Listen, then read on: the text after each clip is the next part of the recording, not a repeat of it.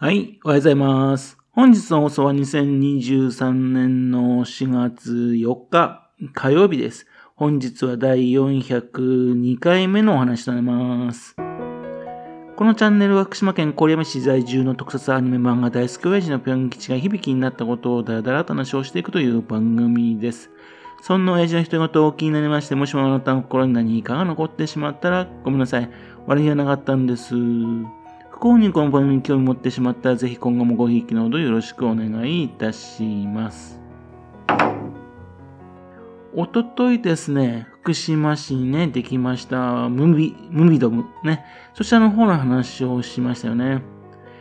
映画ファンがね、あのー集まることができる、そんな場所を作りたいっていうね、カフェでした。コミュニティカフェっていうんですかね。非常に面白い試みだと思ってます。今日はですね、そのムービームービードムに行きましたね。郡山市にもね、昔ですね、それに近いお店があったんですよっていうふうな話です。まあ完全な個人的なね、昔語りの話なんですね。ちょっとその話をしたいなと思っております。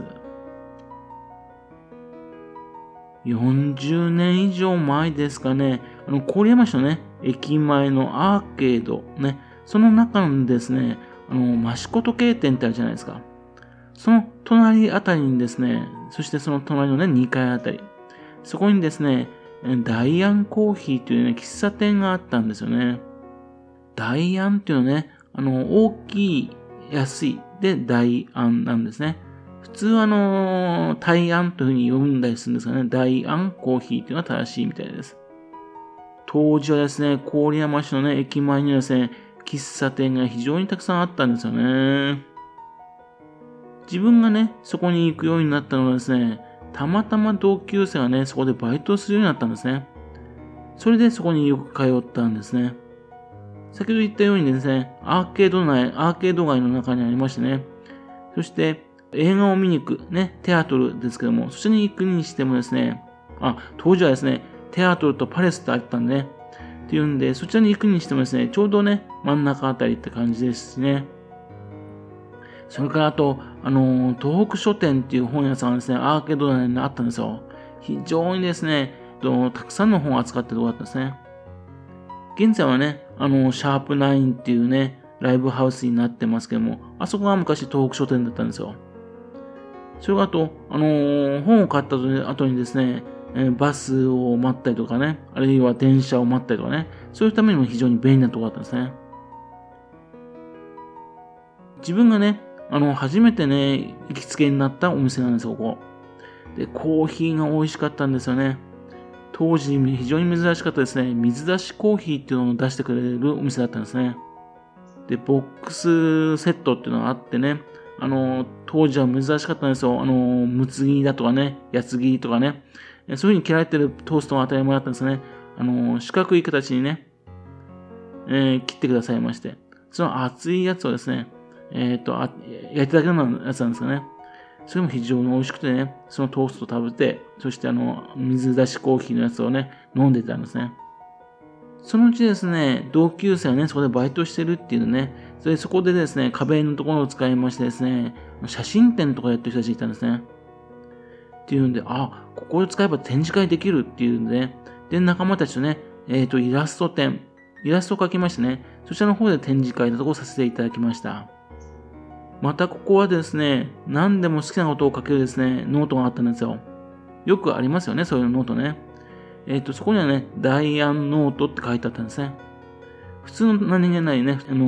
ー、B5 版のね、ノートなんですよね。ダイアンノートって書いてありまして、そこにね、誰がね、読むかわかんない人、そういう向けにですね、いろいろなね、つぶやきをみんな書いていたんですね。で、見たね、映画の感想だとか書いたりとか、で最近読んだ本の感想だとかね、だ漫画とかイラストなどを書いてね、そうするとね、数日経つとね、誰かが返事書いたりするようになってるんですね。というわけで、いつの間にかですね、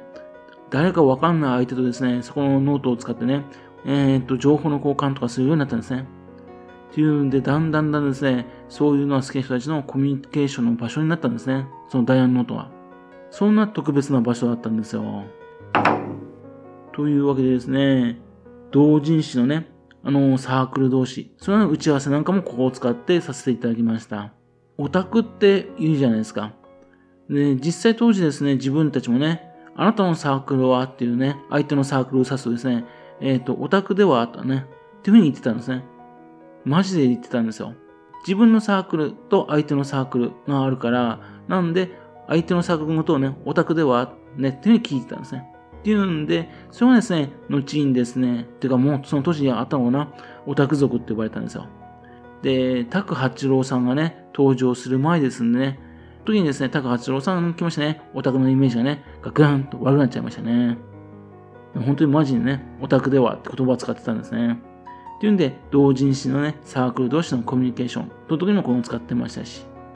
またあと、パソコン通信が始まってからですね、オフ会って言ってね、飲み会やってたんですね。その待ち合わせ場所もね、ここだったんですね。そのダイアンがね、2階にあるもんでね、階段から上がってく人をね、それを見てね、この人はね、初めて来た人かなどうかなメンバーかなっていうのをチェックしてたんですね。え、ま、何しろですね、ネットでしか会ってないことないんでね、顔見たことないんですよ、誰もね。っていうんで、ハンドルネームのね、その名前のやつで、この人かなこの人かなっていうふうに、えー、やってるんですね。そして、こちらの方の特徴を教えててね、それで会ってね、初めて会った。ね。そんな風なオフ会っていうのもここで始めてやったのをね、えー、懐かしいです。それがあと、映画ファンの人たちと集まりましてね、えっと、上映会をやったりとかね、その時のね、企画だとか、計画、ね、その会議などもここで行いました。このお店にはですね、キネマ旬報というね、映画雑誌、そちらね、置いてありましたんでね、それで、まあ、映画ファンの人がね、集まりやすかったというのがあります。またと、そのダイヤのところでね、あの、映画のチケットも扱ってたんですね。えー、っと、そのチケットもそこで買って、そして見に行ってたんですね。まあそんな感じでね、いろんな形で、このダイアンのところを使ってね、えっ、と、コミュニケーションを取っていったんですね。お店の方もですね、ワープロが流行ってきますと。そうすると、貸し出し用のワープロなど置いてありましてね。で、ワープロ喫茶っていう形にね、一部変えたりとかしてやってましたね。まあそういうのは入力して進む仕事する人、そういう人もね、利用していきましたね。そんな感じでですね、毎週のように通っていたんですね。10代の後半からですね、それから30代近くになるまでですね、よく通っていたんですよ。そこのね、マスターはですね、影山さんっていう方だったんですね。非常にですね、個性的なね、えー、方だったんですね。そして鋭い観察眼を持っている方だったんですね。で、映画のね、ファン、うん、ファンでしてね、そして、えっ、ー、と、映画のサークルの方でね、編集長って感じになりましてね、そしてサークル向けのね、冊子みたいなのをその方がね、書いてたりするんですね。文章も非常に優れていた文章を書いていました。よくね、お酒を飲んでね、一緒に飲んで、えー、思ってもらったりとかしていましたね。非常に懐かしいです。そんなわけでね、あの映画ファン、あそれから漫画のファン、漫画雑誌も置いてあったのね、あとパソコン通信ね、なんかしてる人たち、そういう人はね、ここでですね、中心でさえいろいろなね、活動をしていたんですね。しかしですね、時代が変わりましてね、パソコン通信ってもうなくなりましてね、そしてあの、映画ファンのサークルもなくなってしまって、東北書店もなくなってしまって、で、駅前の無料のね、待ち合わせ場所がね、できてね、えー、そしてだんだんだん行かなくなっていったんですね。マスターはですね、えっ、ー、と、かっこいいスクーターに乗ってね、郡山中あちこちね、走り回ったりとかしてましたね。よくね、温泉行ったとかね、銭湯行ったとか話を聞いていました。ある時ですね、マスターからですね、ハガキが届いたんですね。それはもう、あの、自分はもう降参しましたって話なんですね。もう駅前でね、喫茶店をやってることができなくなっちゃいましたと。ふと気づくとですね、郡山駅前のところにほとんど喫茶店がないんですね。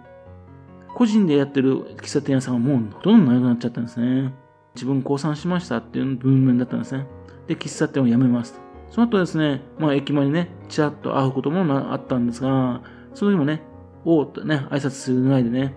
そのね、何かするのかななんて思って期待していたんですよね。その後どうしているんでしょうかね。というわけでですね、そういうね、映画ファンだとかね、えっと、漫画ファン、あのパソコン通信だとか、そういうな人が集まる人たちはね、場所がね、昔小山市にあったんだけども、今はね、ないような感じするんですね。今もどっかにね、こういう風なね、みんないろんな人とね、あのー、情報交換したりとかする。そういうふうな場所って、そういうのがあるんでしょうかね。もしもね、あるなら知りたいなと思ってるんですね。最近はね、郡山でもね、例えばブルーバードアパートメントみたいなね、そんな風な、あのー、おしゃれなね、情報交換する場所、それでまあ、ちょこちょこっとできていますからね。ただ、昔みたいにですね、えっ、ー、と、長くいてね、そんないろいろ会議したりとか、そういうのができるような雰囲気は残念ながらないような気がするんですよね。どっかいいとこあったらね、ぜひともね、教えてほしいなと思っています。はい。それではまた次回よろしくおぴょん記者のおた話をお付き合いくださいね。本日もお聴きくださいまして、誠にありがとうございました。